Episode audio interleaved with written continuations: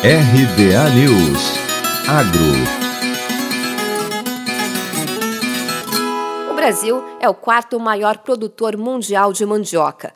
Para o ciclo 2021, a produção no país é estimada em 18,7 milhões de toneladas colhidas em uma área de 1,23 milhão de hectares. Um levantamento da Companhia Nacional de Abastecimento, a CONAB, mostrou que os produtores de raiz estão retraídos e adiando as vendas. Mesmo diante da alta nos preços e a melhora no rendimento do amido, muitos produtores de mandioca se queixam dos elevados custos de produção e do tempo seco para a extração.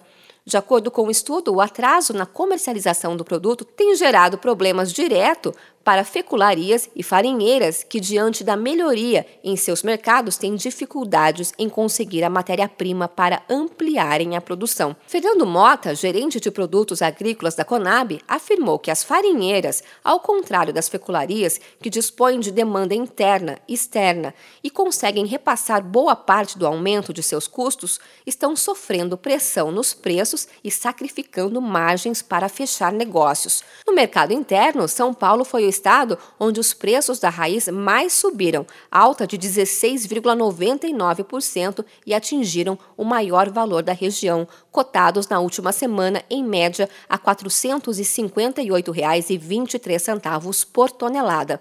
No Paraná, a alta foi de 9%, com um preço médio de R$ 454,77 a tonelada. No Mato Grosso do Sul, o valor registrado chegou a R$ 448,50 a tonelada.